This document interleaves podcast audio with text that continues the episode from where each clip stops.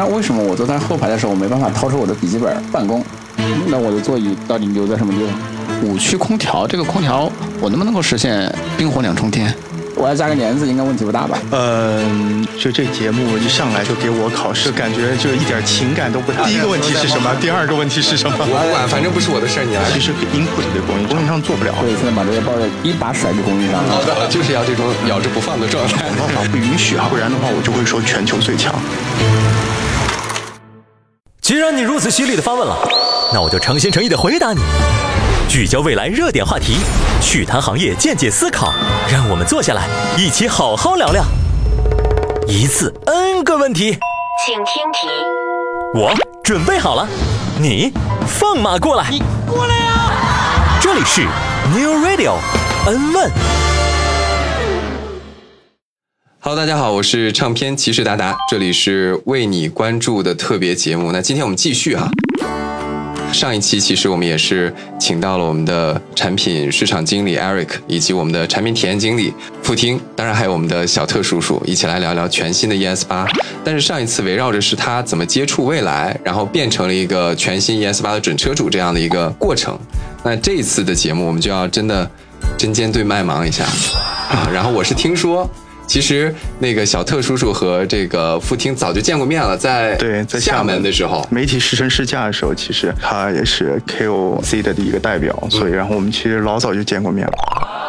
所以我也挺好奇的，就是你们当时在第一次看这个全新 ES 八的时候，你们好奇的都是哪些点？我我觉得可能不仅仅是体验上的，可能你也对这个产品设计为什么是这样，为什么不那样，你会比较感兴趣。啊，其实第一个问题就是老生常谈的问题，为什么充电口又要放在前面？我是这个真的，就我我觉得有太多人问过我，感觉我就是各种一把刀插着，你知道吗？呃，ES 八可能对于很多人来讲，我我实话实讲，可能会觉得这个是个遗憾吧。其实我们是受限于这个高压架构，然后决定的。整个我们这个高压架构呢，虽然我们挪到了前面，但是也相应的带来了好处。我们的整个在前面的呢，充电能力会更高。啊，它达到了六百六十安，呃，两百四十千瓦。充电口在后面呢，其实只有四百八十安和一百八十千瓦。用用户的视角来讲的话，就是百分之十的电充到百分之八十，可能在前面的充电口是二十分钟，在后面充电口大概二十六分钟，嗯，啊，会快一些。嗯嗯，明白。其实我们也是做了一些呃客观条件上的平衡。对对对对，可能是做了这样的一个选择。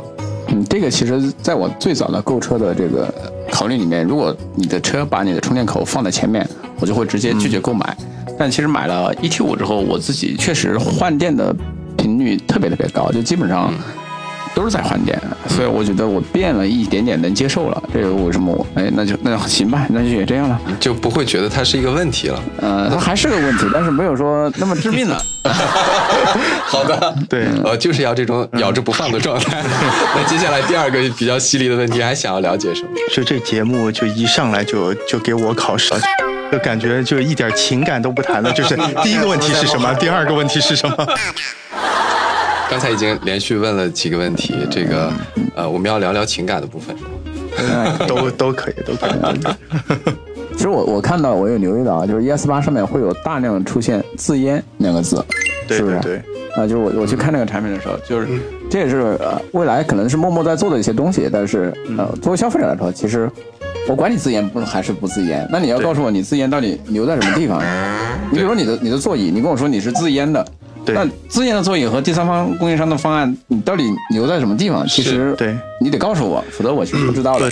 对，你在厦门其实问过我，我跟你解释过。当然你现在肯定不好奇了，可能线上的这个听众朋友们会很好奇。嗯，其实我们自研呢，首先我觉得这家公司我进来有一个很大的一个原因啊，我我我觉得这是一个双向选择。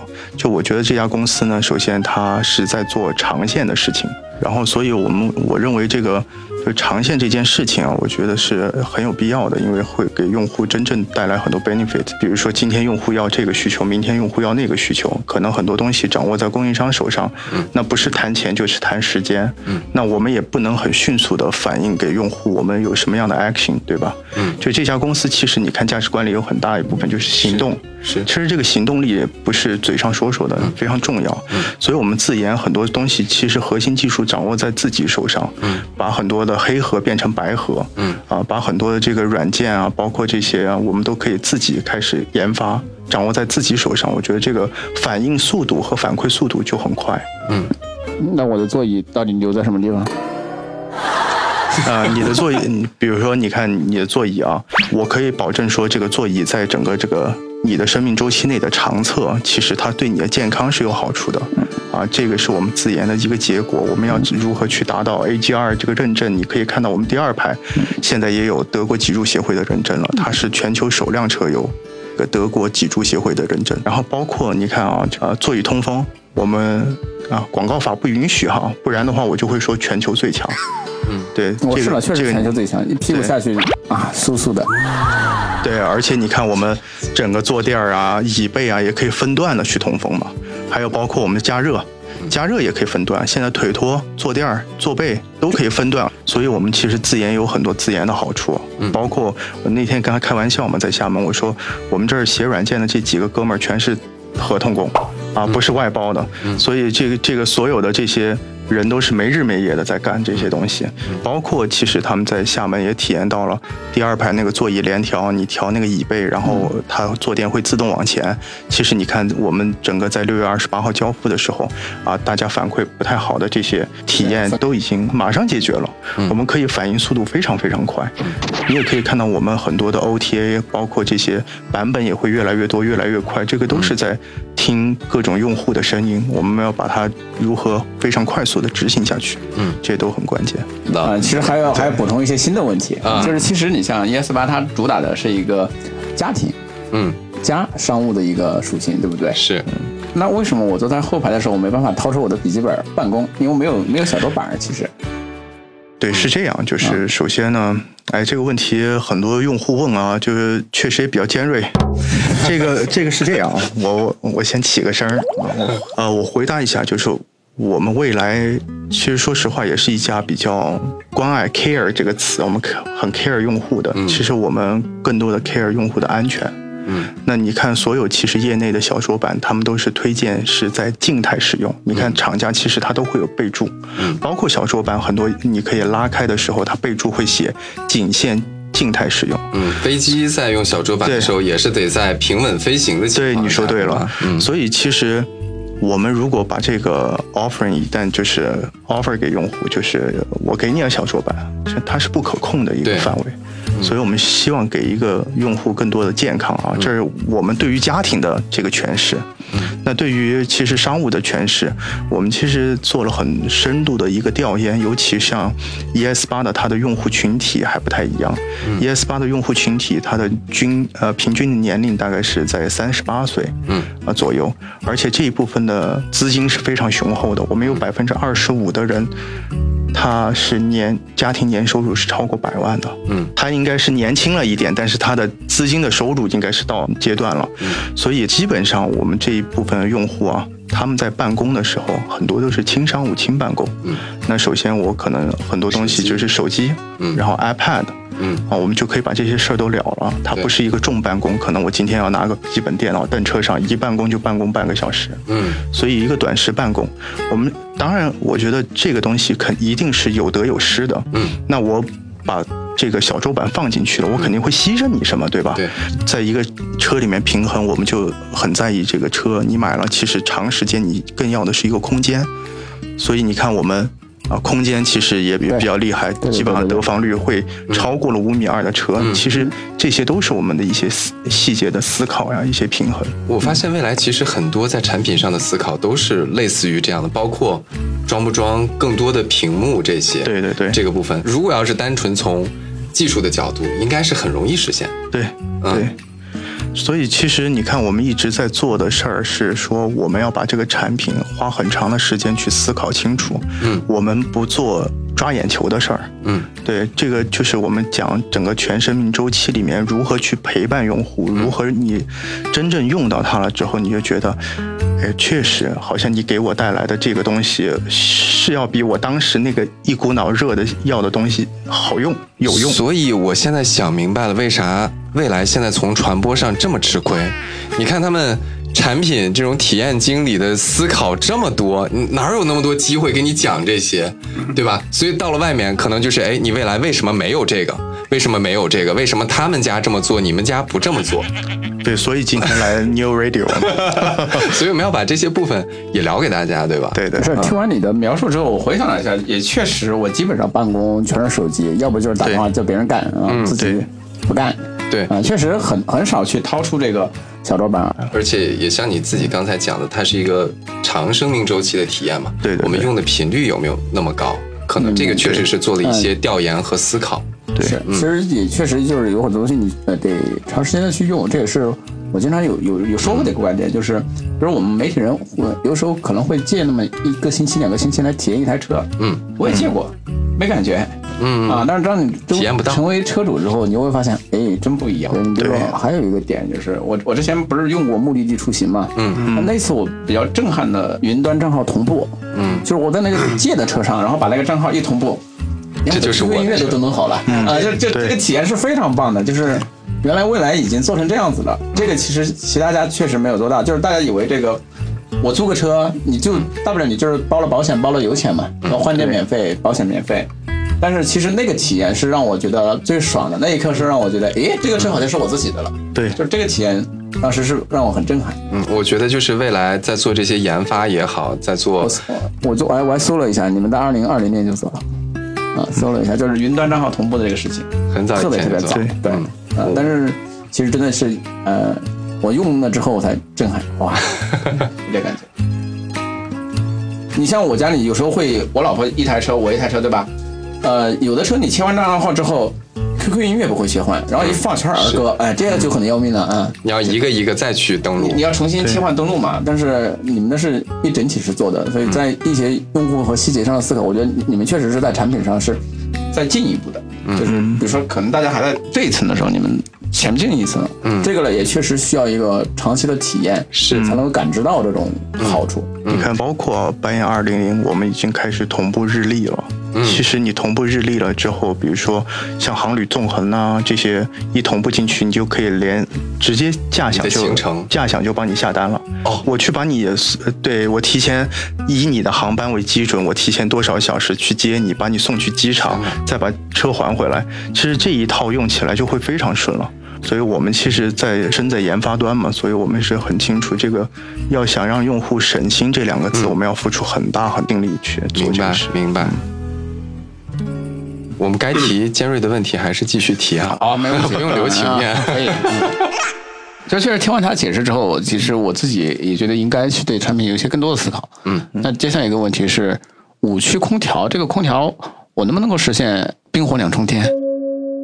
嗯，其实它是一个这个我理解啊，它是一个热管理的事情。首先呢，冰火两重比如，说副驾驶冒热气，呃，主驾驶呃对冷乎乎的会有这样的需求？这这种需求你别管。那有的人还开着通风座椅，在开着这个座椅通风，我不管，反正不是我的事儿，你来说吧。功能上能实现吗？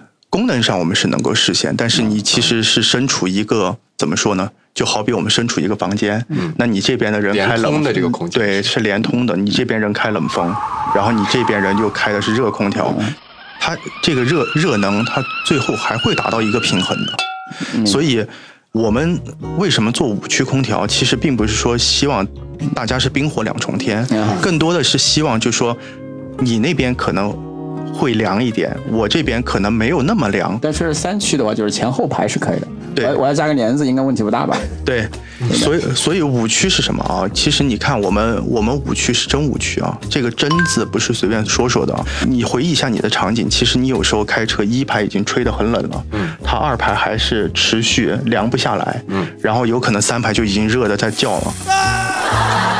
所以其实这个一排、二排、三排，我们是可以完全独立去控制。对，而且是可以做到等效的。你不会让一排觉得很冷，嗯我二排觉得还热。嗯嗯所以你看，我们所有的硬件开发，我们为什么这个全新 ES 八有一超超强的压缩机，说明它确实比较厉害。然后第二呢，呃，我们有两个空调箱，前一个后一个，其实还有后空调箱，我们针对于第三排。然后我们还有一个三个鼓风机。其实我我刚刚回到那个五区空调这个问题啊，其实我为什么会在意这个点呢？因因为其实这是对我来说是一个比较刚需的一个场景，就是我以前遇到过，就是我妈妈他们他们其实是比较怕冷的，呃对啊，然后我的小孩和我都非常非常怕热，对，啊所以我需要不同的温度调节。真的就是属于冰火两重天那种，一个啊对需要调的对对对热点，一个需要调的冷一点。是的，就是就是就是这样子的，或者要不就是他不开，然后其他人要开。我看了一下设计菜单，里面是有三排可以对可以对单独都可以去选择丹麦人可能就会有这个情况，就是我。呃，三代人因为小孩子，他们可能新陈代谢比较快吧，嗯啊，他们特别热，每天就是基本上裸奔的状态，嗯嗯嗯，你看那个五区空调，其实我们核心就是说，五个区域，你每个区域我都可以给你达到你想要的一个温度。嗯，啊，这个就是我们研发。其实这个也是因为供应商他不做。嗯，啊，我们有很多细腻的体验，就是比如说像小特叔叔刚刚讲的这这些东西，我们其实给 input 给供应商，供应商做不了，说你们未来死作，你知道吧？就我我做不了。然后像只能自研对，比如说然后再像申请专利。这就逼出来的。对，比如说像那种豪华品牌，然后它有五区空调的车型，它一般往往他们会做标定，就是一一标定，比如说呃风量、风速，以及甚至于努力一点的会标定一个风向，他们大概涵盖一千个场景。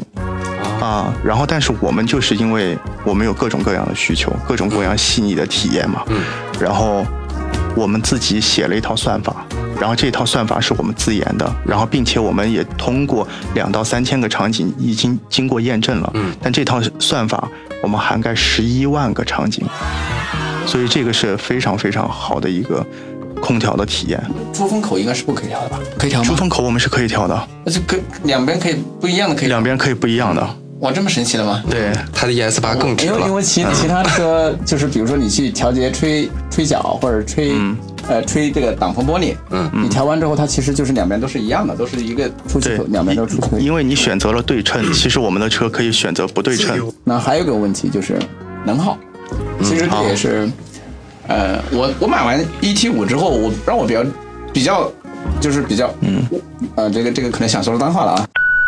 就 是为什么这个能耗这么高？当时我还发了发了条微博吐槽，就是嗯嗯。小轿车的身板，SUV 的能耗啊，就是我想知道这个未来在能耗上面到底是做了哪些上面的努力。虽然目前我看到的就是未来在能耗上面，你说它很离谱，那倒也不至于像一代城那么离谱，但是它并没有到一个比如说行业的一个非常顶尖的一个能耗水准，就是从单从能耗上来说，当然我知道它有一个双电机的一个情况在，但除此之外，我觉得未来在能耗上面。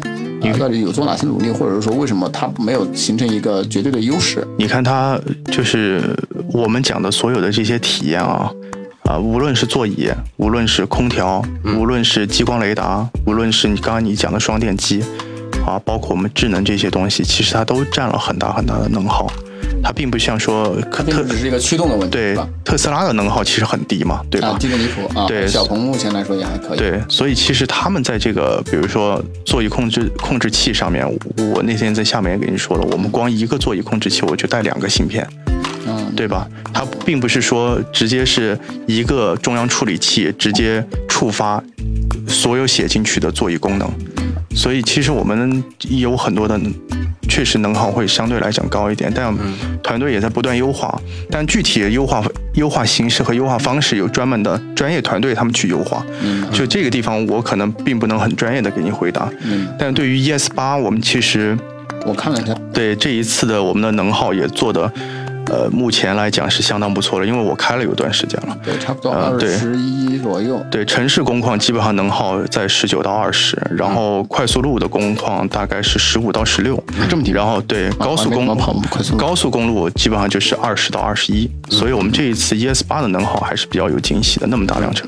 嗯，我我我 ES 八选了一百度，嗯，对。对我觉我觉得你刚才也说到了一个重点，一方面这个能耗的部分，我们可以通过 OTA 啊，或者是以后的优化，能够让它降低；另外一方面，比如说我们真的电池做到了这种升级之后，一百五好像要来了吧对，对，可能就没有那么强烈的感觉了，也许我在网上看到泄露图了，